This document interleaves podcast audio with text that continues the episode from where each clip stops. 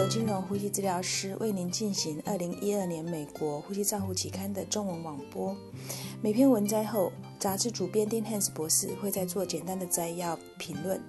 第一篇文摘是由舒和他的同事所发表的，拔管后预防性使用非侵袭性通气治疗的一个前瞻性的研究。多中心随机对照组的试验，他们使用的机械通气大于四十八小时，而且可以耐受两小时自发性呼吸测试后拔管的病人进行了一个前瞻性的研究，多中心的随机对照的研究。病人被随机分配到两组，一组是非侵袭性的 NIV 组，另外一组是标准治疗组。在拔管后七十二小时内再插管率为主要的指标结果。作者使用多变量逻辑回归分析来决定拔管失败的预测因素。共有四百零六名病人被随机分配到 NIV 组和标准治疗组。拔管失败率、ICU 死亡率和住院死亡率在两组之间没有显著的差异。以 NIV 组相比较，在对照组拔管失败的原因中，以心脏衰竭最常见。在拔管失败的病人中，浅快呼吸指数 RSBI 在两组之间没有显著的差异。当涵盖所有的病人拔管指数显示 Apache Two 的评分最大吸气压力和浅快呼吸指数，可作为拔管失败的预测因子。丁汉斯博士的评论是：虽然 NIV 使用一直在增加，但是能否有效地预防拔管后衰竭，仍然是一个争议的议题。苏等人用了这种机械通气大于四十八小时，可在耐受两小时的自发性呼吸测试之后拔管，进行了一个呃前瞻性的研究，多中心的对照组的研究。病人被随机分配到两组，一组是 NIV 组，一一组是标准治疗组。作者们发现，对于已通过自发性通气呼吸测试的病人而言，在拔管后预防使用 NIV 无法降低拔管失败率的死亡率。然而，这项研究并没有像从前的研究一样，根据拔管后发生呼吸衰竭的高风险群来筛选病人。就如费国费格罗亚。卡罗斯等人指出，在拔管后有风险导致呼吸衰竭的病人而言，NIV 扮演了某种角色，但是并不是常规使用于所有的病人。第二篇文章是由安若斯和他的同事所发表的，后天免疫不全症候群的 AIDS 并发缺氧使用呼吸衰竭病人。与非侵袭性吐气正压的随机性的研究，在这项研究中，作者们使用了不同程度的非侵袭性 PEEP，简称 PEEP，评估他们。缺氧性的艾滋病人产生生理的生理效应。三十位有缺急性缺氧呼吸衰竭的艾滋病人，随机接受了 PEEP 为五十或十五，各达二十分钟。PEEP 的给予方式是经由面罩将压力支持通气设定在五个 cm H2O，设诶诶。FL2 设定为百分百，病人在不同程度的 PEEP 测试下，可以有二十分钟的自然呼吸当做气体冲洗期，简称 Wash Out Period。在不同的程度的 PEEP 测试之后，作者们都会记录病人的动脉血液气体分析值和临床参数。结果显示，PEEP 值可以增可以。增加可线性改善氧合。然而，不论是在第一次使用 PEEP 值的高低，氧合作用的程度皆相似。而且，只要在初期接受较低的程度的 PEEP 组别中有显示，在接受接下来使用高程度的 PEEP 值，可以进一步的改善病人的氧合。病人的 PaCO2 也会随着 PEEP 的增加而增加。特别是在高 PEEP 值时，病人以五个 cmH2O 的压力支持与任何值的 PEEP 值报告都有显著性的改善，以呼吸困难、助呼吸困难和呼吸频率。作者们的结论是：缺患有缺氧性呼吸衰竭的艾滋病人会随着逐步提高的 PEEP 而改善氧合作用。然而，PEEP 值的增加会使 PaCO2 随之上升，因此建议 PEEP 使用程度应该限制在十个 cmH2O。无论是否使用 PEEP 值，当五个 cmH2O 的 PEEP 压力。的支持，病人有主观的主观性的改善呼吸困难的呃现象。丁汉斯博士的评论是：艾滋是一种常会发生呼吸道感染、低血氧和死亡率相关的流行病的疾病。Enjoy 等人进行了艾滋病人有低血氧性呼吸衰竭及非侵袭性的 PEEP 随机试验，他们发现，艾滋病人合并低血氧呼吸衰竭病人中，逐步的限制的 PEEP 达到十五个 cm，其中。是可以改善氧合的，然而 PaCO2 相对的也会提高，有这样子的限制，使得 PEEP 值设定在建议在十个 cmH2O 以下。无论 PEEP 值设定如何，在五个 cmH2O 的压力支持通气下，很明显的会改善病人呼吸困难的主观的感觉。Meta 和 Lapinoski 他在他们的呃评论当中，他们认为这是一项研究的结果的表明，这个病人族群应用应用五个 cmH2O 的压力就可以降低他的呼吸困难。较高的 PEEP 值可以减，可以应该要避免高碳酸血症的风险。第三篇文摘是由 Klinkers Scores 等人所发表的插管和非插管病成人应用传统胸部物理治疗和高频。率胸腔压缩随机分配的试验，这是一项单中心随机试验，其中住院插管和非住院插管的病人比较传统的 CPT 和高频高频率胸壁压缩。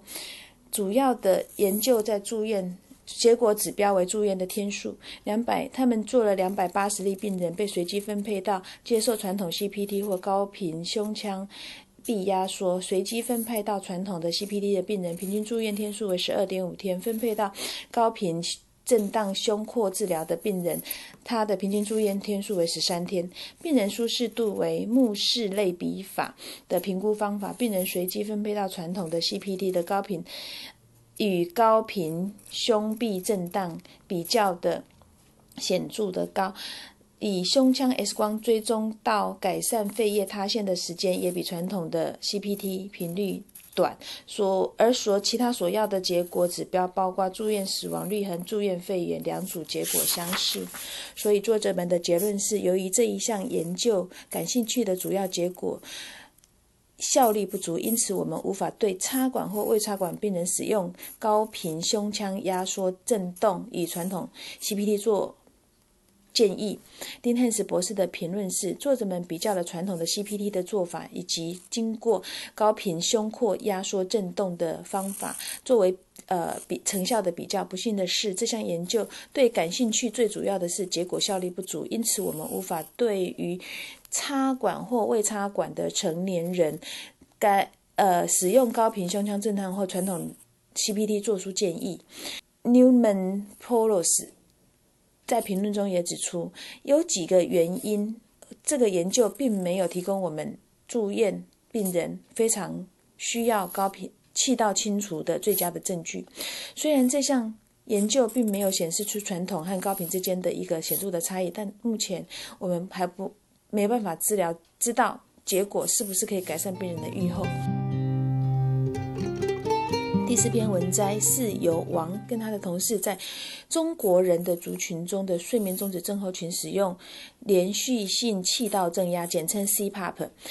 的依从性，在这项研究的目的最主要是评论中国使用这种连续性气道 CPAP 治疗呼吸睡眠中止症病人的效益。本项研究收集了两百一十位诊断为阻断型的睡眠呼吸中止症候群的病人，他们都曾经接受过 CPAP 的调整测试。作者们以电话访问的方式使用连续性的气道正压通气的时间，有七十 percent 的病人告知他们会接受访问。的这几周，每个病人都使用连续性的气道正压通气的时间少于四个小时。一百九十三位病人参与这项测试，在访谈的这段时间里面，有一百九十三位病人仍有一百位病人持续的使用 CPAP，在这一百九十三位病人中有二十九位病人在这段时间是没有使用 CPAP，在一百九十三位病人中有六十四位病人在结束研究结束后还是没有使用 CPAP，大部分的病人原因是因为病人的依从性太低，他们无法从从适应带着 CPAP 睡觉，他们感受到不是真的需要，或者是 CPAP 可以带来可以带来什么样的好处。CPAP 与夜间睡眠带来的许多的困扰，所以作者们的结论是中国天津市里面病人使用西帕苯的成效很低，只有一半的病人愿意接受这样的治疗，另外一半是不愿意甚至放弃西帕苯的使用。丁汉斯博士的评论是王。这个作者们他们在大陆是给予诊断型诊断性呼吸中止症候群病人使用 CPAP，只有一半的病人愿意接受这方面的治疗，有一半的病人不愿意接受，甚至放置 CPAP 的治疗。在改善 CPAP 的使用上面，临床医师应该考量到病人使用 CPAP 的舒适度，对于关于 CPAP 的教育支持与追踪成效的重要性。第五篇文章是由 Turkey 与他的同事所发表的脂肪肝对于呼吸中止症候群的影响，慢性间歇性缺氧在他所扮演的角色。在这个研究主要的目的是要评估慢性间歇性缺氧和睡眠诶阻塞性睡眠中止 OSA OSA 简称 OSA 的相关参数在非酒精性脂肪肝的严重度。他们对于 OSA 的病人。进行肝脏功能的检查和超音波扫描作为严重度的指标，被诊断为脂肪肝的病人有七十一位，列为第一组、第二组，有三十五位病人为控制组。在两组病人当中，被诊断为 OSA 的病人分别为第一组有七十一点二 percent，第二组为三十五点七 percent。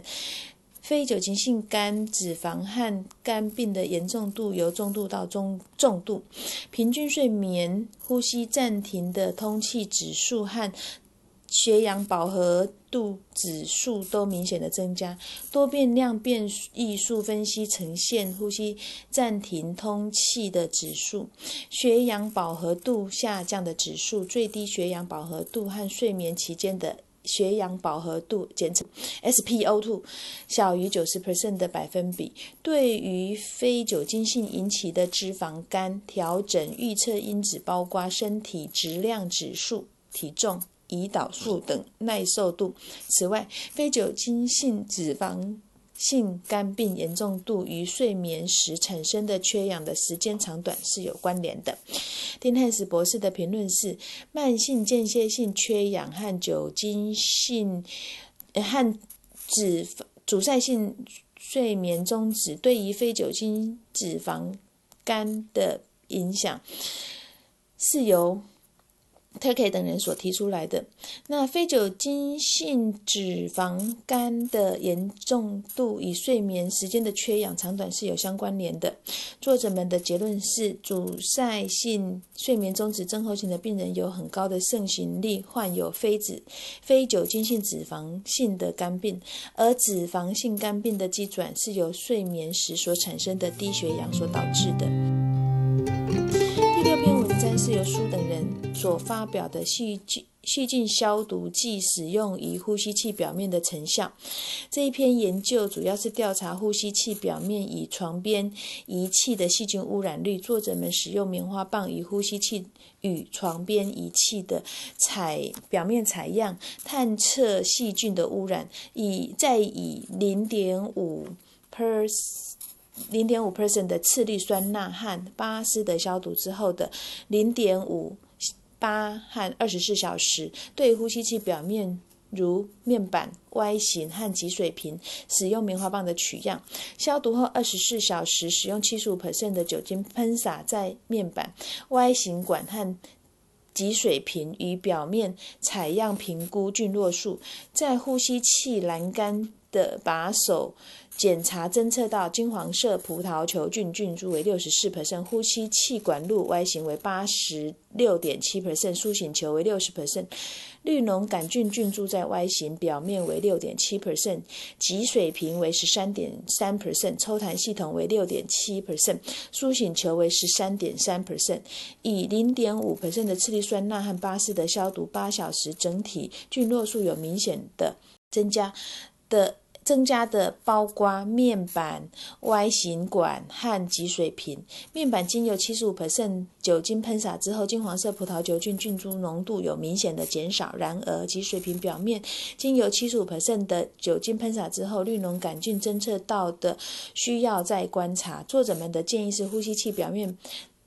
包括面板、Y 型接头、脊水瓶，甚至少于八小时要消。毒以控制生长细菌的生长，以七十五的酒精消消毒及空气的干燥，可以有效的减少呼吸器表面的金黄色葡萄球菌的菌株数。丁汉斯博士的评论是：数等人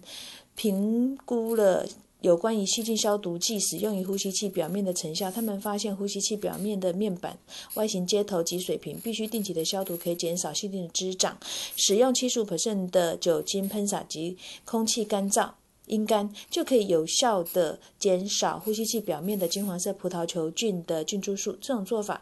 是否可以减少院内感染的成效还尚未确定。第七篇文摘是由。D i s o z a 等和他的同事所发表的，在机械通气病人中使用了数位式真空针来评估吸气压力、吸气分析吸气尖峰达到的时间。在这项研究的目的是为了计算出机械通气的病人是最适合脱离呼吸器的最大压力 （PI max） 的决定点，并且分析了 PI max。的值相关因素，PMS 的测量方法是使用一个数位式的真空计加上一个单向阀来允许病人呼气，这样所有的病人都有使用呼吸器，符合 ATS 和 ERS 进行脱离呼吸器的测验的标准。八十七位，八十七位参。加测试的病人当中有八十四位完成测试，在观察前的二十秒钟，没有任何病人达到 PMS；在二十秒到四十秒达到 PMS 的有十二人，在第四十秒、六十秒之间达到的有七十二人。在多变相变异分析当中，只有年龄和 p point one 以及 PMS 的只有显著的相关。作者们的结论是，多数病人在四十和六十之间会达到最大的吸气尖峰压力，且发现老年人有较高的 PIMs、较高的 p point one 以及较高的 PIMAX 具有强烈之间的相关性。丁汉斯博士的评论是。我们通常会测量到 PMS 来评估病人是否可以脱离呼吸器。d i s o s 等人使用数位压力表和达达到吸气尖峰压力的时间来作为评估。他们发现，多数病人在四十到六十秒之间达到最高的 PMS。这项研究的临床重要性和未来还需要更多的角色，特别是在确决定脱离。脱离病人何时可以脱离呼吸器？PMS 所扮演的角色，以及病人虚弱造成无法脱离呼吸器的重要性。第八篇文摘，我们是由王汉他的同事所发表的，在台湾家庭照顾者照护行为和慢性阻塞性肺脏疾病病人自我照顾行为的影响。本研究主要是调查自我管理照顾者负担之间的关系，以及家庭照护者照护行为对慢性阻塞性肺脏疾病自我照护行为的影响。在二零零七年三月到二零零八年一月进行横断性的研究，招募一百九十二位慢性阻塞性肺脏疾病和他们的病人主要的照护者来回答问卷性的。呃，慢性阻塞性肺脏疾病的特点和慢性阻塞性肺脏疾病的知识、功能状态健康的信念、自我效应和自我照顾、照护的行为和照护者的反应。我们所有的问卷都显示可以接受的有效性和可靠性。病人的年龄、健康的信念的分数、自我效能和疾病相关的知识显示出他们的自我照护行为互相的关联。本。病人本身的自我照护行为和家庭照护者照护呈现负相关，但是家庭照护者照护行为与持续之间成正相关。照护者对于病人配偶表现出较高的自我照护能力，相较于非配偶照配偶照护者。然而，